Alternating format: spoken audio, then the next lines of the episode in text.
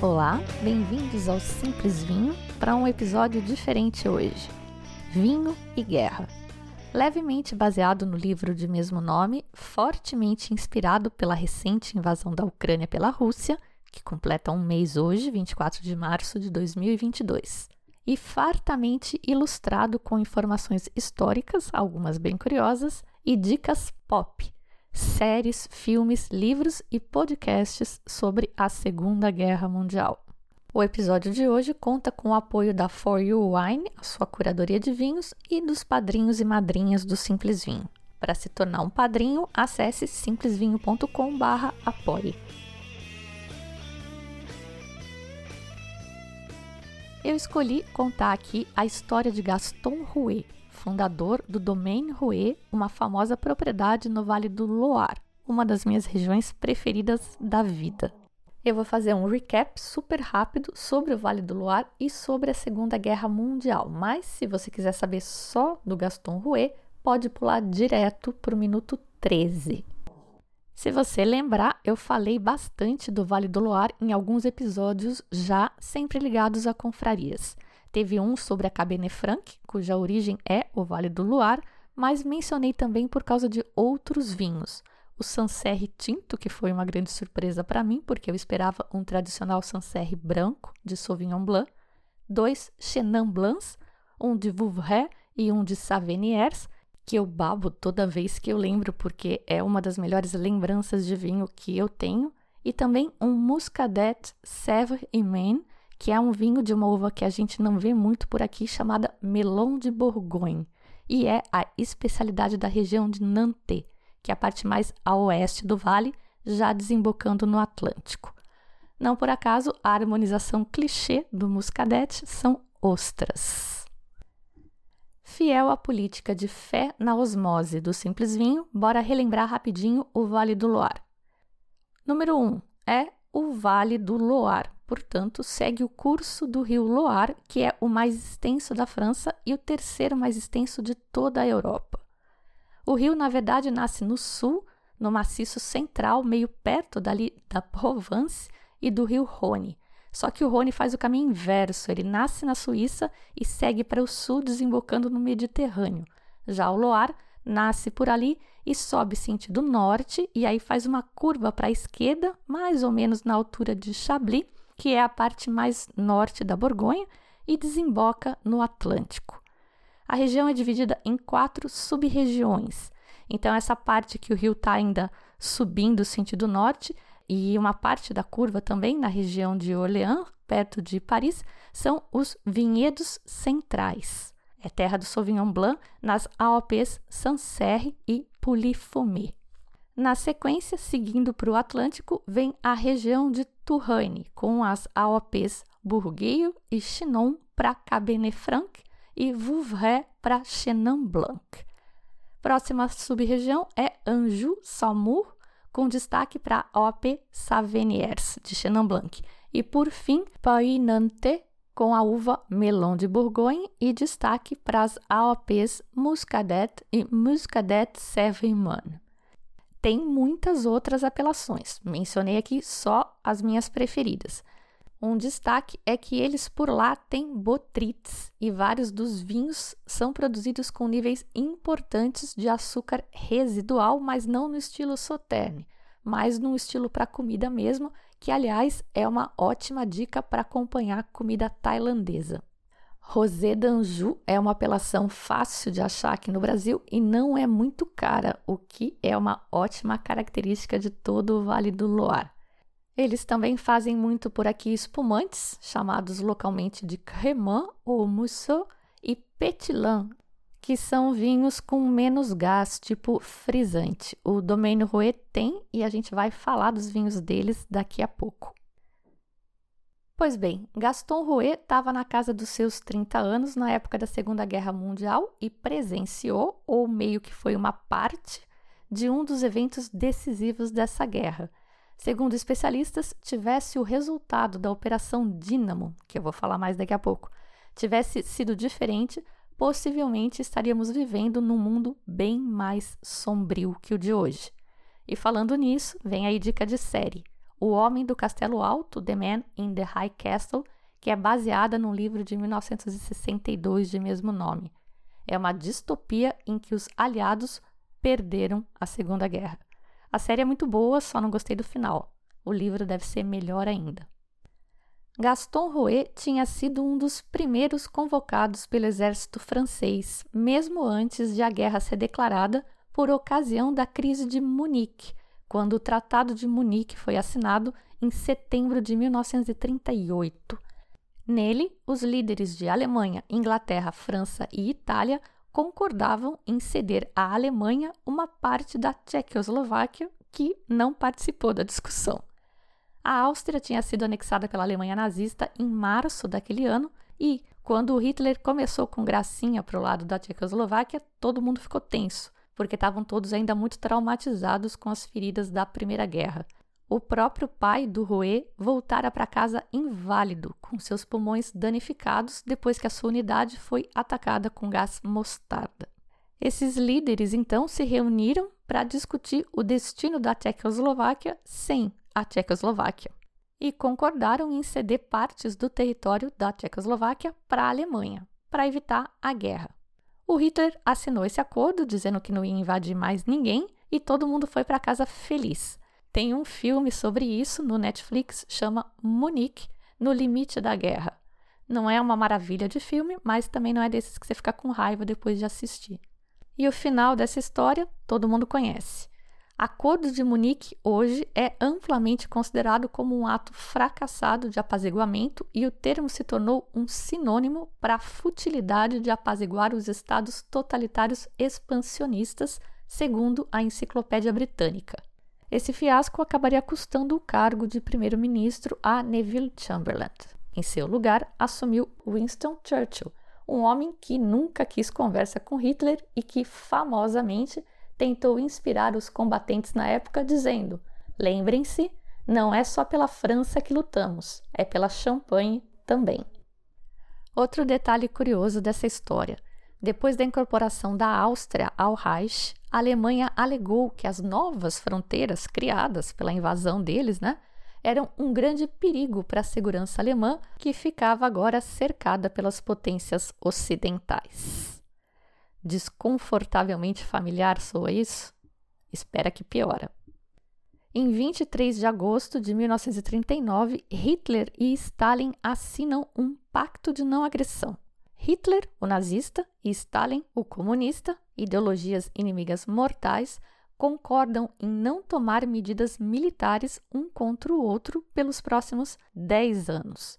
Ninguém entendeu nada até que, em 1 de setembro, nove dias depois de assinar esse acordo, Hitler invade a parte ocidental da Polônia. Dezesseis dias depois, Stalin invade a parte oriental. O suposto Tratado de Paz, conhecido como Molotov-Ribbentrop, era na verdade um acordo em que as duas potências dividiam a Polônia fraternalmente. Nessa época, os soviéticos supostamente eram aliados dos poloneses, mas eles assassinaram os oficiais poloneses capturados 8 mil oficiais, de um total de 20 mil pessoas assassinadas. Os alemães, olha só, os alemães, denunciaram a descoberta de corpos em uma vala comum na floresta de Katyn em abril de 1943, plena guerra ainda. Os soviéticos negaram qualquer envolvimento com o fato, para surpresa de ninguém, absolutamente ninguém. Foi só na abertura da União Soviética em 1990 que a verdade emergiu de leve. Tudo sempre perfeitamente alinhado à política de transparência do Kremlin. Dica de podcast: a BBC tem uma série chamada Witness History a história contada por alguém que estava lá. E eu vou recomendar aqui vários episódios deles porque eles são sensacionais, bem melhores que o simples vinho, tenho que admitir, mas me inspiro neles. Bom, deixo aqui o link para um episódio em que a filha de um dos oficiais poloneses assassinados relembra quando vieram buscar o pai dela em casa e de como ele ficou aliviado ao ver que quem estava chegando eram soldados russos supostamente aliados. Gente, voltei aqui para fazer uma edição no episódio, nesse trecho, porque o massacre de Catinho tinha tirado, porque eu achei que desviava muito do tema principal, que é a ocupação alemã na França. Mas, justo essa semana, a gente soube do massacre em Bucha, na Ucrânia, que a Rússia, claro, nega, para surpresa de novo de ninguém. Só que dessa vez tem vídeo. E enquanto isso, a aprovação do presidente russo subiu ao inédito patamar de 83%. E eu queria dizer que isso não é um discurso político, é só um convite à reflexão pela revisita a fatos históricos. É sempre bom ter em mente como a história se repete e como a gente é manipulado pela propaganda política. Fui. Mas muito bem, Inglaterra e França, as principais potências ocidentais, tinham alertado que declarariam guerra à Alemanha se o Hitler invadisse a Polônia, e assim o fizeram em 23 de setembro de 1939. Também impuseram, veja só, bloqueios econômicos. Cada vez mais familiar esse negócio. Segundo relatado na série A Segunda Guerra em Cores, disponível no Netflix e recomendadíssimo apesar de enviesado, o Hitler não botou fé que França e Inglaterra cumpririam essa promessa. Ele achava que ia poder continuar fazendo o que quisesse e ia ficar tudo por isso mesmo. Ele não estava preparado para lutar com a França. A invasão à Polônia tinha levado 20 dias e os poloneses lutavam montados em cavalos. A França tinha só o maior e mais bem equipado exército da Europa. Mas, ao invés de atacar os alemães de cara, a estratégia dos franceses foi esperar. Confiaram e se entrincheiraram atrás da linha Maginot. Linha Maginot é o segundo maior sistema de fortificações permanentes já construído. O maior é a Grande Muralha da China, que a gente sabe que pode ser visto do espaço. Trata-se de uma barreira física cuja construção começou em 1930 com o intuito de dificultar ou pelo menos atrasar eventuais invasões alemãs. Foi uma obra faraônica, tinha trilho de trem para abastecer o povo internamente. E é possível visitar partes das instalações hoje em dia e andar nesses vagões e nesses trilhos. A espera dos franceses durou oito meses, no que ficou conhecida como a Guerra de Mentira mas foi de mentira só para a França e para a Inglaterra, porque nesse período Hitler invadiu a Dinamarca e a Noruega e nosso amigo bigodudo Stalin invadiu a Finlândia, só comendo pelas beiradas. A linha Maginot meio que funcionou, só que não como a gente bem sabe. Ela não cobria a fronteira toda, era mais frágil na parte da Bélgica, e foi por ali que o grosso da invasão alemã aconteceu, pela floresta de Ardenas, por onde os franceses tinham absoluta certeza que os alemães não conseguiriam passar. Não só conseguiram, como passaram numa velocidade estonteante, na famosa tática Blitzkrieg. Em 28 de maio de 1940, 18 dias após o início da invasão alemã, a Bélgica se rendeu. E dois dias antes tinha sido oficialmente iniciada a Operação Dínamo. Rouet comandava uma companhia de transporte que fora enviada para a Bélgica pouco antes da invasão para buscar suprimentos de gasolina de que as forças francesas precisavam.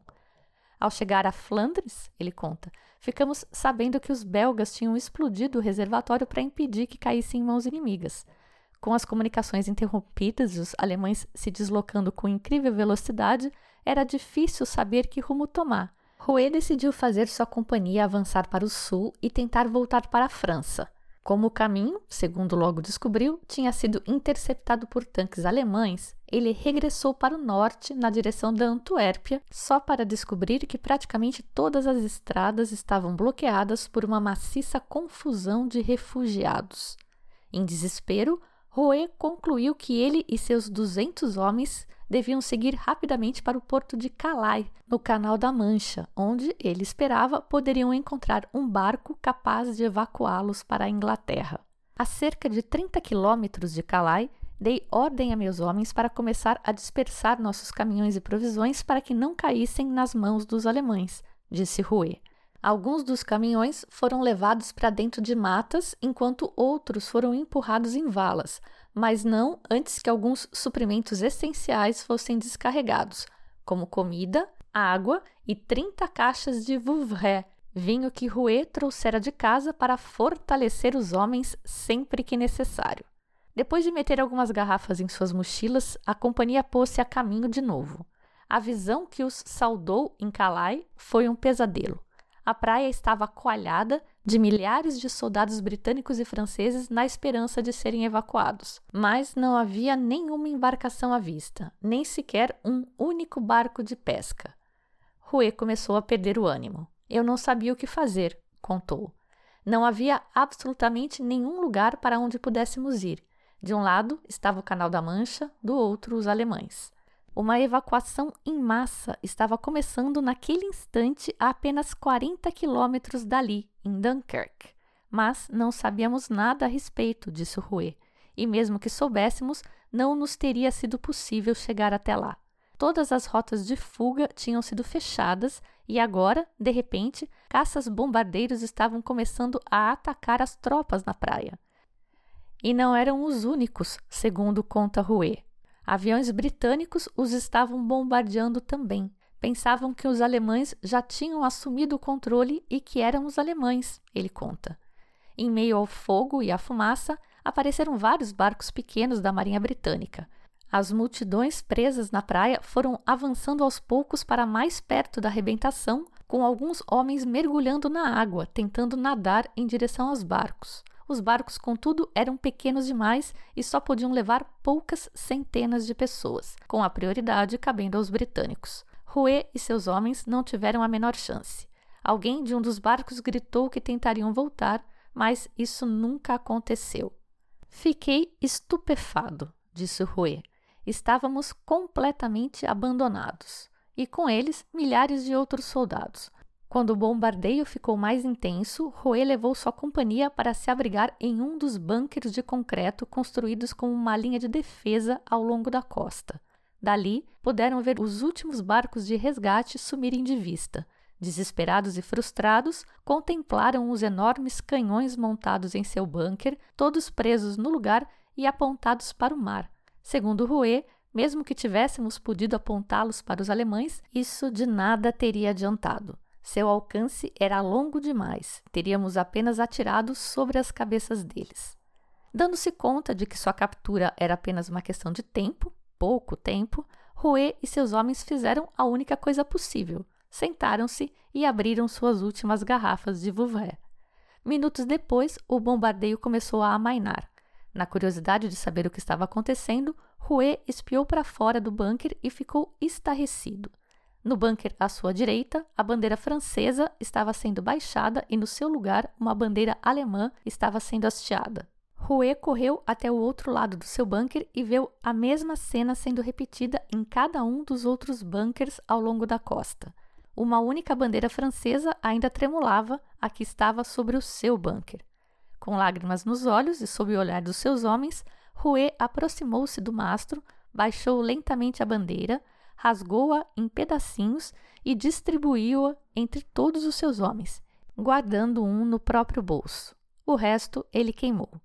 Depois, todos se sentaram resignados com a sorte que os aguardava. Não havia mais nada que pudéssemos fazer, disse Rouet. Não estávamos armados para lutar, éramos uma companhia de transporte. Quando os alemães chegaram, tivemos de nos render. Esse trecho com os relatos do Gaston Rouet são do livro Vinho e Guerra. A história continua depois do momento do patrocinador. Como vocês sabem, esse episódio conta com o patrocínio da For You Wine, a sua curadoria de vinhos, e a gente agora vai fazer uma pausa para falar do vinho da vez, o Veron Tosca 2014 da IGP Tierra de Castilla da região de Castilla-La Mancha, na Espanha. É um blend de 60% Merlot, 30% Tempranillo e 10% Cabernet Sauvignon, safra 2014, de agricultura orgânica, e o vinhedo fica em solo calcário.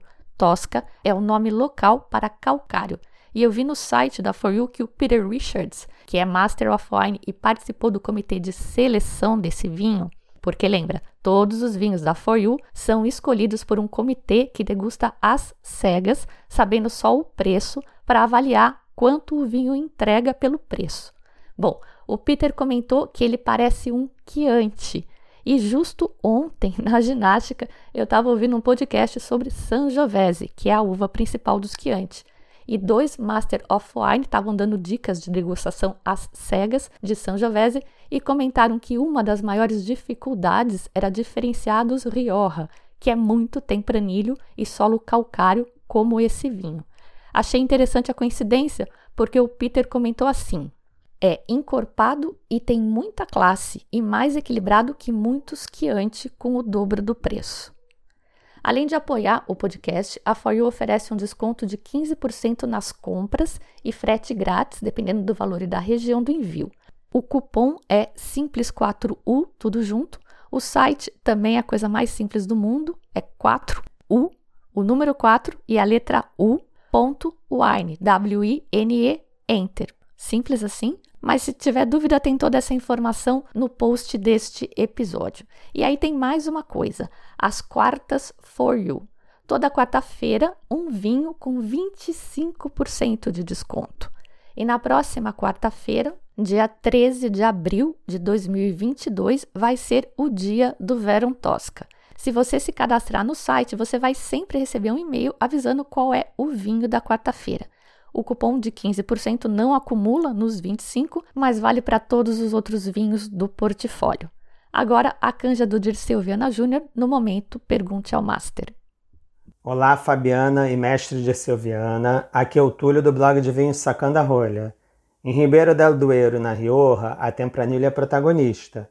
Temos hoje no episódio um belo exemplar de Terra de Castilha, com menor participação dessa casta no corte. Dirceu, o que você acha dos vinhos produzidos em algumas regiões espanholas, onde predominam as castas internacionais e com menor participação da tempranilho no corte? Você acha que existe a possibilidade de termos algo semelhante aos super toscanos? Vamos ter em breve os super espanhóis?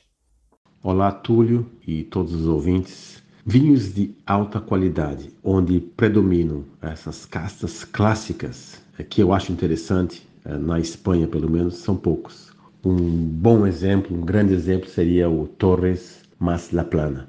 Mas eu lembro, uh, durante a prova de seleção para For You, esse vinho realmente me surpreendeu pelos seus aromas super interessantes, sabores e texturas, fantástica complexidade.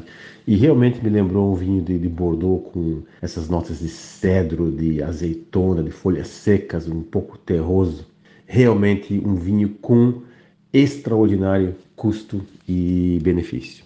Mas como você mesmo disse, é, a grande parte das regiões espanholas, o que predomina mesmo é tempranillo, e eu não vejo esses super espanhóis acontecer, pelo menos durante a, nossa vida.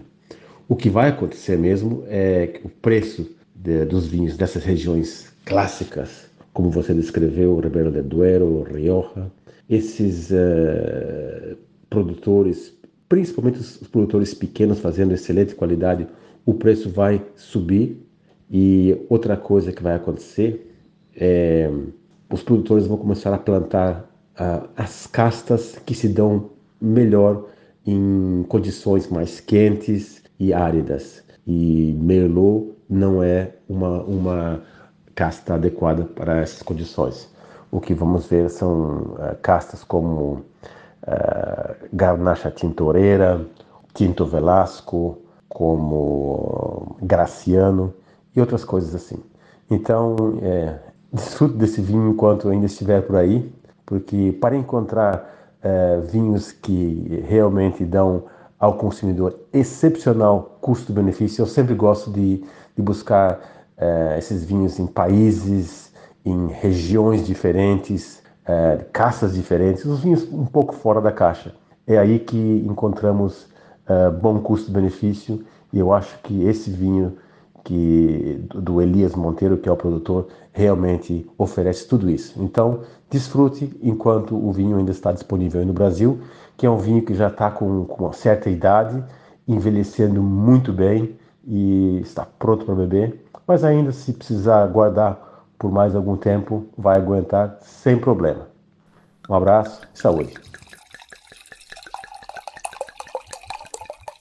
Voltamos então ao porto de Calais, na França, em 24 de maio de 1940, quando nosso herói vitivinicultor Gaston Rouet foi capturado pelas tropas nazistas. A divisão britânica baseada em Calais tinha, na verdade, sido sacrificada para tornar Dunkirk possível. Essa passagem é bem dramatizada no filme sobre o Churchill, com o Gary Oldman, que inclusive ganhou o Oscar pelo papel.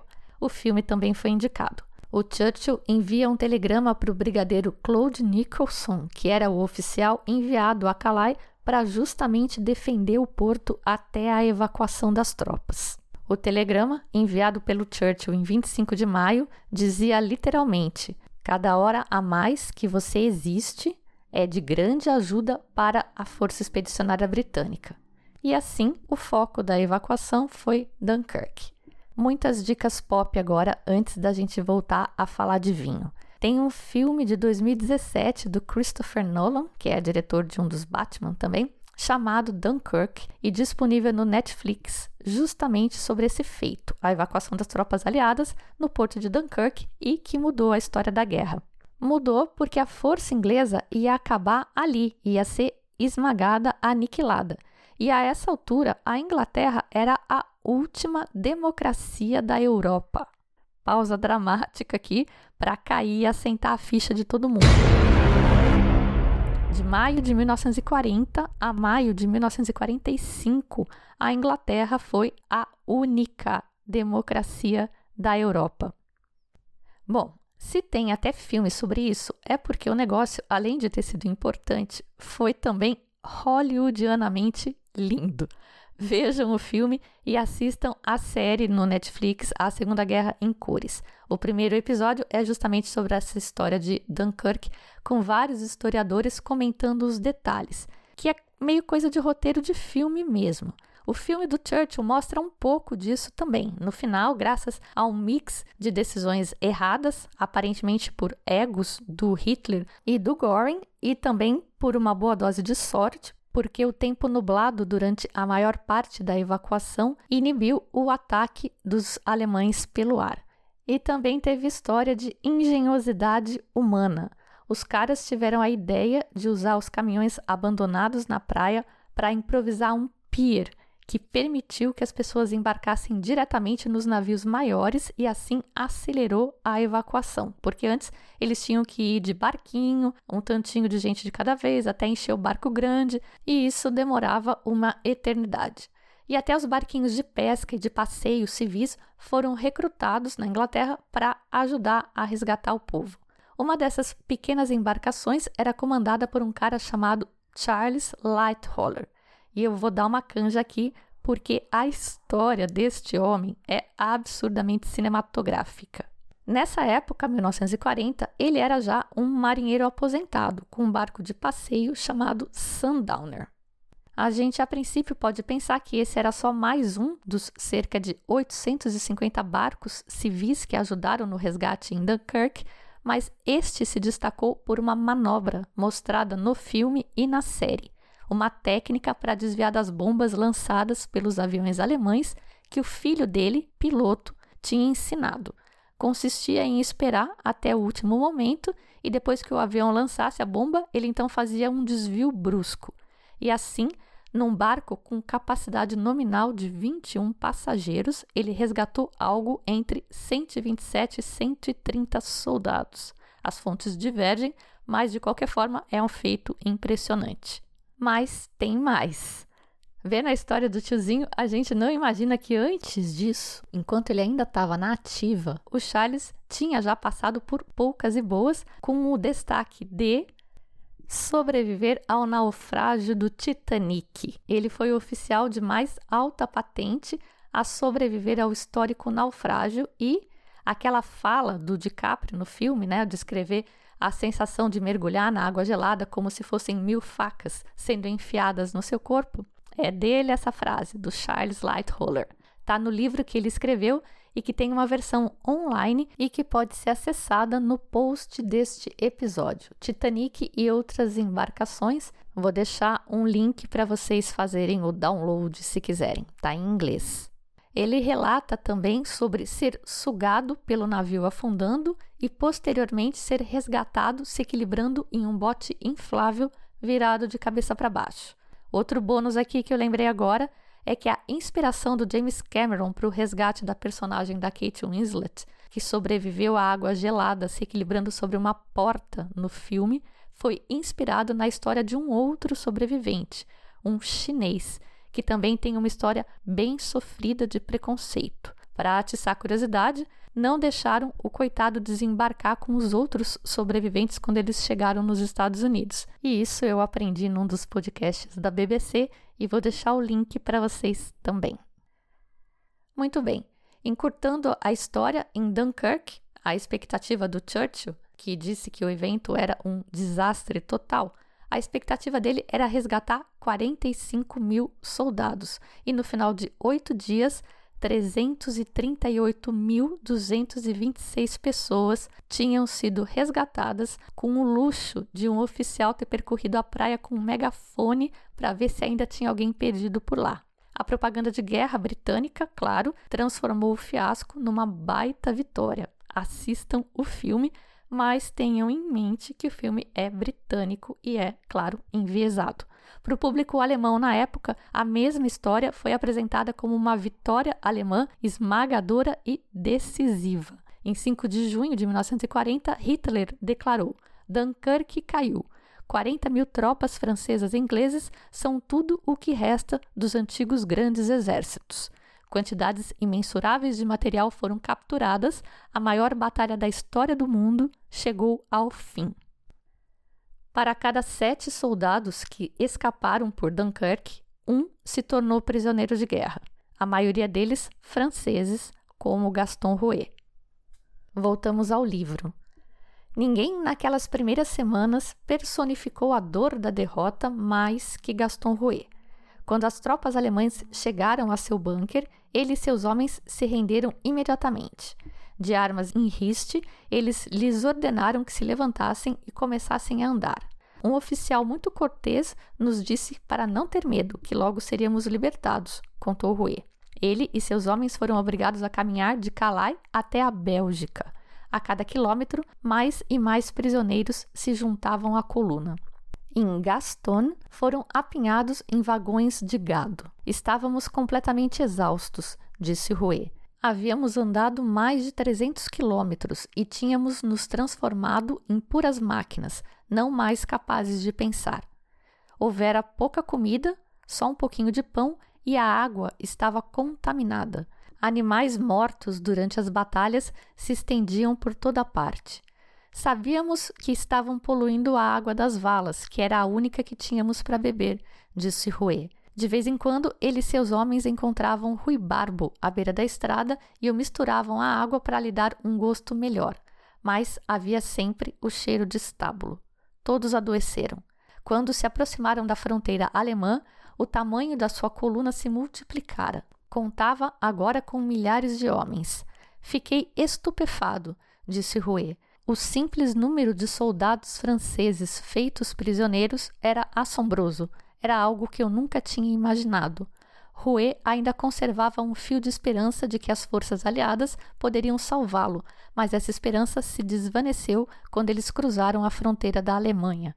No dia 17 de junho, três semanas após sua captura, eles entraram no Oflag 4D, um campo para prisioneiros de guerra oficiais na Silésia, onde passariam os cinco anos seguintes. O Oflag 4D era o que o seu nome dizia, um Offizierlager ou campo de oficiais. Pela Convenção de Genebra, os oficiais que eram feitos prisioneiros deviam ser abrigados e alimentados não pior do que as tropas que os capturavam. Podiam praticar qualquer religião, estavam desobrigados de trabalho árduo e podiam se corresponder com suas famílias e amigos. Se fossem pegos tentando fugir, não deveriam ser sujeitos a nada além de um mês numa solitária. Soturnos como eram, os campos de oficiais eram muito muito melhores que os campos comuns para prisioneiros de guerra e nada que se comparasse aos campos de concentração onde judeus, eslavos, ciganos, os que os nazistas chamavam de Antemenschen ou subhumanos, eram jogados. Uma vez livre dos interrogatórios, um oficial prisioneiro de guerra nada tinha a fazer senão esperar pelo fim da guerra. O tédio entorpecedor da mente era o pior inimigo, e a fome vinha logo atrás. Comida era uma preocupação incessante. E foi no auge desse tédio mortal, com essa fome incessante, que o Gaston teve a ideia mais louca: fazer uma festa no campo de refugiados, regada a vinho, claro. Os vinhos foram conseguidos usando uns cupons a que eles tinham direito, porque era realmente um campo de prisioneiros de luxo esse. Chamava Ticket Colis. Cada prisioneiro de guerra recebia um por mês para mandar para casa e aí o pessoal podia mandar de volta com comida ou outras coisas. Nenhum pacote enviado de volta podia ter mais que 5 quilos, tinha que vir com o cupom e ainda passava pelo pente fino dos guardas, podendo ser apreendido. Eles calcularam que um pacote com três garrafas ficaria dentro do limite de 5 quilos imposto pelos alemães.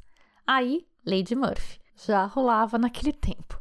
Os champanhes, naquela época, vinham em garrafas de 800 ml e não 750, como é a maioria hoje, e isso extrapolava o limite de peso das encomendas.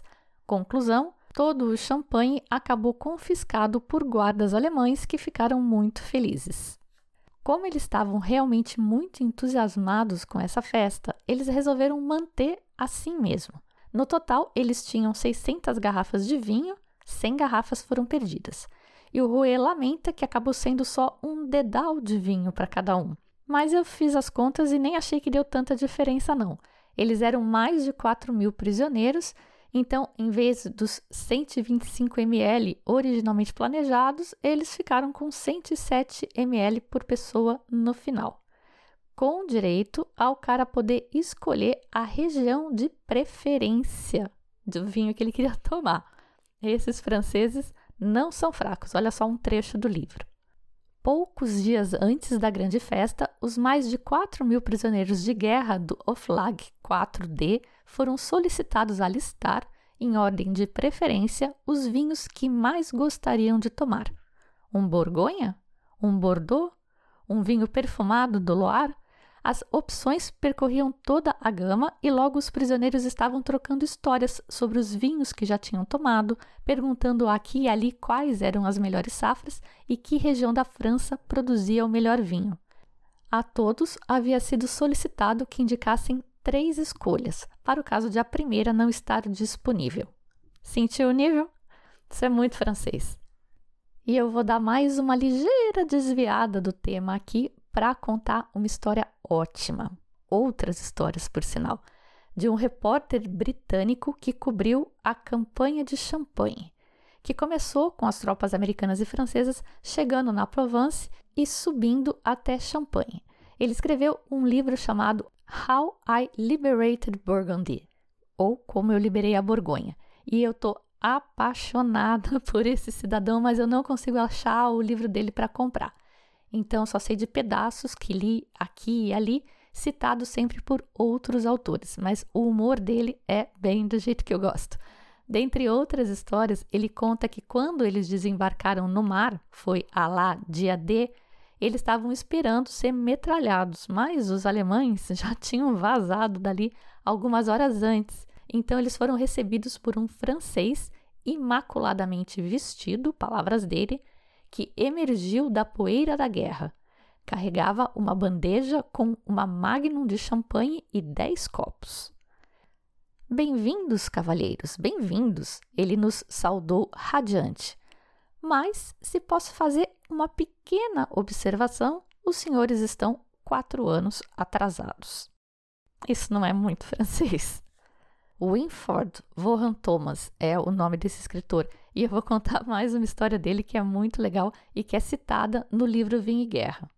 Os aliados então desembarcaram na Provence, como eu disse, e foram subindo pelo Vale do Rhône e depois do Saône na Borgonha, tendo champanhe como meta. Era a campanha de champanhe.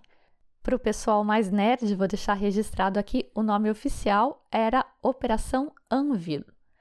O Vohan Thomas então conta que os franceses deram um jeito de dividir essa investida de tal forma que os franceses avançassem pela margem oeste do Rhône, onde cresciam os melhores vinhedos, enquanto os americanos subiram pela outra margem, onde havia menos cultivo. Mais tarde, o general francês Lucien de Montsabert explicou a sua estratégia para o Vohan Thomas. O historiador atento vai notar que a campanha não os aproximou, os americanos, né, ele está dizendo, de um único vinhedo de qualidade. Agora, acompanhe o avanço do exército francês. Rapidamente, eles se apossaram do Tavel e, depois de se assegurar que tudo estava bem com um dos melhores Van Rosés da França, investiram ferozmente sobre Chateauneuf du Pape. O Coq Rôti caiu em um bem planejado ataque de flanco. Aí, quando eles chegaram na Borgonha, o bicho pegou feio. Os americanos começaram a desconfiar que os franceses estavam meio que enrolando eles, né? E mandaram o Vohan Thomas para descobrir o que estava acontecendo. Tenho o palpite de que nossos amigos estão demorando um pouco demais nesse lugar. Shalom, qualquer coisa, foi o que o oficial americano falou para o Vohan Thomas. Shalom, qualquer coisa, era na verdade Shalom sur Saône, que é o portão sul das famosas encostas da Côte d'Or, onde estão os vinhedos top da Borgonha. E o americano tinha razão, sim. Os franceses estavam realmente consternados com a possibilidade de guerrear com tanques e tal em meio aos Gran Cruz. Iria a França nos perdoar se permitíssemos que tal coisa acontecesse? O oficial francês comentou com o Thomas. Não devemos esquecer 1870. 1870 foi quando aconteceram as últimas batalhas da Guerra Franco-Prussiana, perto de Nuit-Saint-Georges, com as tropas alemãs devastando os vinhedos de Latache, Romanée-Conti e Ruchebourg. Não se pode jamais permitir que isso aconteça de novo, disse o oficial. E só relembrando, já que a gente está falando de histórias, a Guerra Franco-Prussiana foi a responsável pelo cerco de Paris que acabou provocando aquele jantar inusitado, bizarro, em que eles comeram consomé de elefante com romane conti, entre outras iguarias. Tem um episódio contando essa história. Mas o oficial francês estava então comentando com o Vohan Thomas que eles estavam apreensivos, relutantes em avançar nas batalhas sobre os Grand Cruz, e logo chegou um jovem oficial todo feliz, dizendo que os alemães estavam, abre aspas, todos num vinhedo de qualidade inferior. Fecha aspas. E aí a coisa desencantou. Eles lançaram o ataque e em menos de 24 horas os alemães foram escorraçados da Borgonha, conta o Vohan Thomas. E eu tô louca atrás desse livro. Mas vamos voltar para o Rouet e a festa do vinho que eles fizeram no campo de prisioneiros, senão a gente não acaba este episódio hoje. O Rouet se lembra desse dedal de vinho, como ele chamou, como sendo o melhor vinho que ele tomou na vida, ever. E foi a lembrança desse vinho, inclusive, a origem do livro Vinho e Guerra. Foi numa degustação em que os autores estavam fazendo lá no Domaine, eles perguntaram para o Rouet qual tinha sido o melhor vinho da vida dele, e ele contou essa história, e aí os caras tiveram a ideia de coletar mais histórias para escrever o livro. E o vinho era bom assim para ser o melhor da vida? Claro que não, né? É a história do contexto que a gente sempre fala. Mais um trecho do livro aqui para vocês. Era um vinho branco, seco, do Vale do Luar. Não vinha do seu vinhedo, mas ainda assim trazia um gosto de casa. Olhou fundo a sua cor esverdeado dourada, depois se deteve para aspirar seu aroma, seu buquê floral com sugestão de limão, pera, maçã e mel. Quando levou o copo aos lábios, o viticultor Rouet falou mais alto. Hum, um pouquinho ácido, pensou. Verde no palato médio e o final é fraco.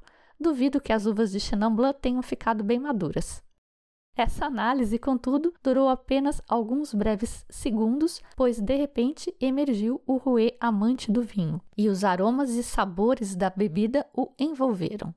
Anos mais tarde, Rouet recordaria aquele momento e todo o trabalho que tivera planejando e organizando o evento.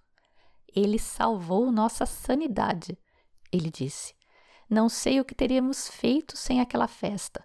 Ela nos deu alguma coisa a que nos agarrar. Deu-nos uma razão para levantar de manhã para enfrentar cada dia. Os atos de conversar sobre vinho e partilhá-lo fizeram-nos sentir mais perto de casa e mais vivos. Rouet não se lembrou exatamente de qual o vinho bebera ou de que safra era. Não era nada especial e enchia só um dedal, contou, mas era glorioso e o melhor vinho que jamais provei. Terminada a guerra, Gaston foi liberado, todos os prisioneiros do campo foram liberados e ele voltou a Vouvray para cuidar do domínio Rouet. Ele tinha perdido mais de um terço do seu peso corporal e estava com 45 quilos. Seus vinhedos estavam zoados também, Durante os cinco anos que ficara preso, nenhuma poda havia sido feita e as videiras estavam desconjuntadas, os galhos pendendo em todas as direções. Não havia sinal dos renques bem arrumados que outrora eram tão cuidadosamente escorados e amarrados com capricho aos fios de arame. E as ervas daninhas estavam por toda parte, embora ainda fosse maio. Fora impossível arar porque os alemães tinham requisitado os cavalos. Rouet pôde ver claramente o que a falta de fertilizante e sulfato de cobre tinha significado ao contemplar o número de videiras doentes e velhas demais que precisavam ser substituídas. O trabalho foi grande e a sorte não ajudou. Naquele ano, eles registraram a geada mais tardia da história da França, em maio, e muita gente, incluindo Rouet, perdeu grande parte da produção. Por sorte, as garrafas que ele tinha escondido atrás de paredes falsas na adega estavam intactas e ajudaram financeiramente na recuperação. Gaston Rouet se transformou rapidamente num dos mais importantes vinicultores franceses, certamente o mais importante de Vouvray, de onde se tornaria prefeito, mantendo-se no cargo por incríveis 46 anos. Não sei como é que isso é possível. Uma das grandes alegrias da vida dele passaram a ser as reuniões anuais com seus companheiros do OFLAG 4D. Elas aconteceram religiosamente todos os anos até 1997, quando pararam por falta de quórum. Gaston Rouet faleceu em 2002 e eu escolhi as palavras da Jancis Robinson, que é uma jornalista de vinhos top, super, ultra mulher maravilha, para falar do Domaine Rouet Le Chanson, que é o nome completo do Domaine Rouet, por ocasião de uma grande venda de vinhos deles logo após a sua morte. Os Vouvray baratos podem estar entre os vinhos mais desagradáveis do mundo. São partes iguais e não resolvidas de acidez, açúcar e enxofre. Mas os vinhos de Rouet podem estar entre os melhores vinhos do mundo, ou pelo menos estavam. Houve uma pequena revolução neste domínio histórico, razão pela qual esses vinhos estão sendo colocados à venda agora. A propriedade consiste em três dos melhores vinhedos da denominação Vouvray, sem dúvida a capital mundial do Chenin Blanc. A família Rouet comprou o vinhedo original, o Le Haut-Lieu, com seus antigos estoques de vinho em 1928. Quando visitei Monsieur Rouet em 1981, ele ainda estava degustando suas safras 1921 e 1913. Aos 10 hectares originais do Haut-Lieu, Gaston acrescentou 8 hectares do Le Mans em 1957 e 6 hectares do Clos Borg em 1963. Nesse ponto, ele sentiu que havia adquirido a crème de la crème da denominação e tinha um domínio que ele podia gerenciar pessoalmente. Administrador discreto com seus óculos, foi prefeito de Vouvray desde a grande safra de 1947 e gradualmente começou a adicionar mais e mais funções, de modo que na década de 1970 era constantemente requisitado em Paris para reuniões. Que sorte, então, que sua filha se casou com Noël Pingueux, o ex-matemático, filho do açougueiro local, que já estava bastante apaixonado por vinho na época. A partir de 1976, Noël assumiu a administração da propriedade do sogro, que ele descreveu como maníaco e meticuloso. O próprio Noël era bastante maníaco e meticuloso, e em 1990 havia vencido todas as discussões familiares e imposto sua visão sobre biodinâmica. A propriedade agora era inteiramente cultivada de acordo com as fases da lua e sem produtos químicos no vinhedo. Ele ficou cada vez mais absorto em como esses novos métodos enfatizavam as diferentes características dos seus três vinhedos, cada um deles num planalto acima do rio e voltado para o sul. Le Haut-Lieu, ao redor da casa original e recuado do rio, tem vários metros de solo de argila marrom e produz os vinhos mais simples e mais leves, embora Pinguet tenha conseguido comemorar seu sexto aniversário, que eu não sei exatamente quando foi, lá não fala, mas com certeza foi perto do ano 2000. E ele comemorou com um Haut-Lieu 1893. Os vinhos mais duradouros e estruturados tendem a vir do Le Clos du Borg, que tem solos argilo-calcários muito rasos e bem drenados e geralmente é o primeiro a ser colhido. Substancialmente replantado na década de 1970, é responsável por vinhos particularmente versáteis. Normalmente, a última colheita é no Le Mans, um vinhedo de baixo rendimento cujos solos compactos de sílex se estendem em frente à casa em direção ao luar. O estilo clássico de vinificação de Rouet é a antítese, digamos, da vinificação da Chardonnay. As últimas uvas podem ser colhidas tão tardiamente quanto novembro, idealmente murchas como passas super doces. Os vinhos jamais vêm em madeira nova e são fermentados lentamente em caves que já estão bastante frias.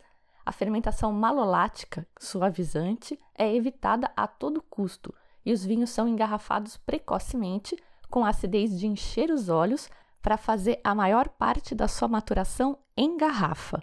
O nível de acidez é mais ou menos o mesmo em todos os anos, mas a quantidade de açúcar nas uvas e nos vinhos pode variar enormemente. São quatro estilos básicos de vinho tranquilo e alguns levemente efervescentes, rotulados como Perlin ou Petilin, que é uma das grandes contribuições de todos os tempos para o cânone do vinho espumante. O caráter de mel e maçã da Chenin produzindo algo muito distinto de champanhe. Sec tem açúcar residual de 6 a 7 gramas por litro, a maioria dos vinhos brancos tem um nível de açúcar abaixo de 2 gramas por litro, mas segundo Pinguet, um Vouvray tão seco seria horrível nos primeiros 20 anos. Demi-sec Vouvray é um dos meus estilos favoritos. O nível de açúcar é tipicamente entre 20 e 25 gramas por litro, mas toda a acidez faz com que o vinho tenha um sabor quase seco. Esses tipos de vinho de preferência com um pouco de idade, podem ser uma bela combinação com molhos cremosos e saborosos.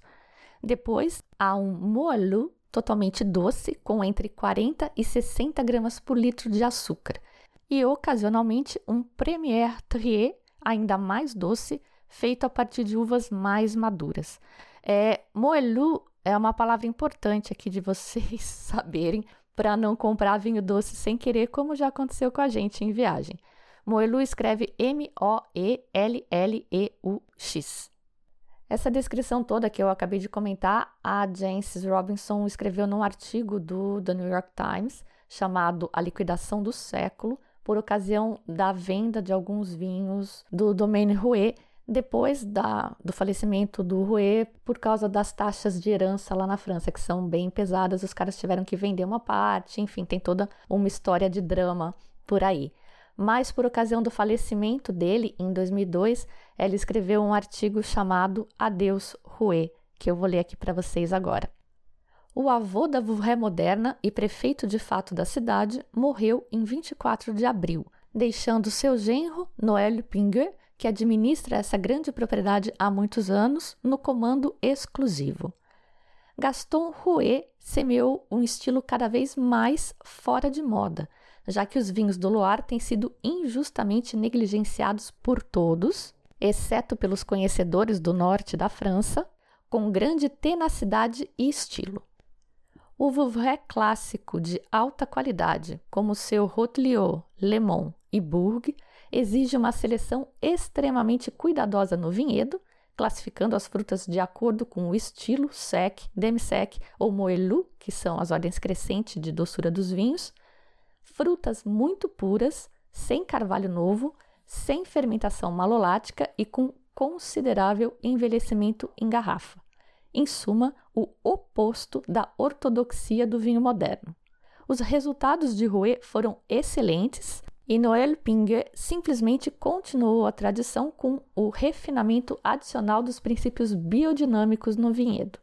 Outro dia mesmo, um Demi-Sec Le Mans Vouvray 1952 abriu de forma verdadeiramente memorável um jantar de 50 anos. Servido com terrine de foie gras com geleia trufada, mostrou-se o acompanhamento perfeito, muito mais refrescante do que Sauterne teria sido, com sua cor profunda de mel derretido, notas tostadas, sabor maravilhoso com grande vivacidade e final persistente, é difícil imaginar algo mais adequado. Também sou grande fã do espumante Vouvray de Rouet. Nada remotamente parecido com champanhe, mas como um coquetel de champanhe, com sua profundidade de sabor e riqueza. Todos os Rouet Vouvray duram e duram e duram e são seriamente subvalorizados. Quem mais aí tá louco para provar um vinho do Rouet? Bom, fiquem de olho porque em 2003 uma grande parte do negócio foi vendida para o empresário filipino-americano Anthony Juan, que já tinha investido também numa propriedade em Tokai. E aí, em fevereiro de 2012, o Noël Pinguet chocou toda a Vouvray e além ao anunciar a sua saída três anos antes do que tinha sido planejado, que era quando ele chegasse aos 70 anos. Esse foi o drama que eu falei que gerou a, grande venda dos vinhos. Dizem as más línguas que ele saiu porque os proprietários estavam pressionando para produzir um vinho mais seco do que o que ele queria fazer. A última safra do Pinger foi 2011. E voilá, menos de uma hora de podcast. Todos os links citados aqui, e foram mais de 10 dicas de livros, filmes, séries e podcasts, estão no post deste episódio no simplesvinho.com. Inclusive link para quem se animar a comprar o livro. Tem link para minha lojinha no Magalu e para Amazon, onde estava pela metade do preço. Quase 36 reais a versão impressa e 26 no Kindle. Para quem gosta de história e vinho, é recomendadíssimo. Eu sou a Fabiana Knossaisen e vou ficando por aqui com um simples vinho. Tchim, tchim.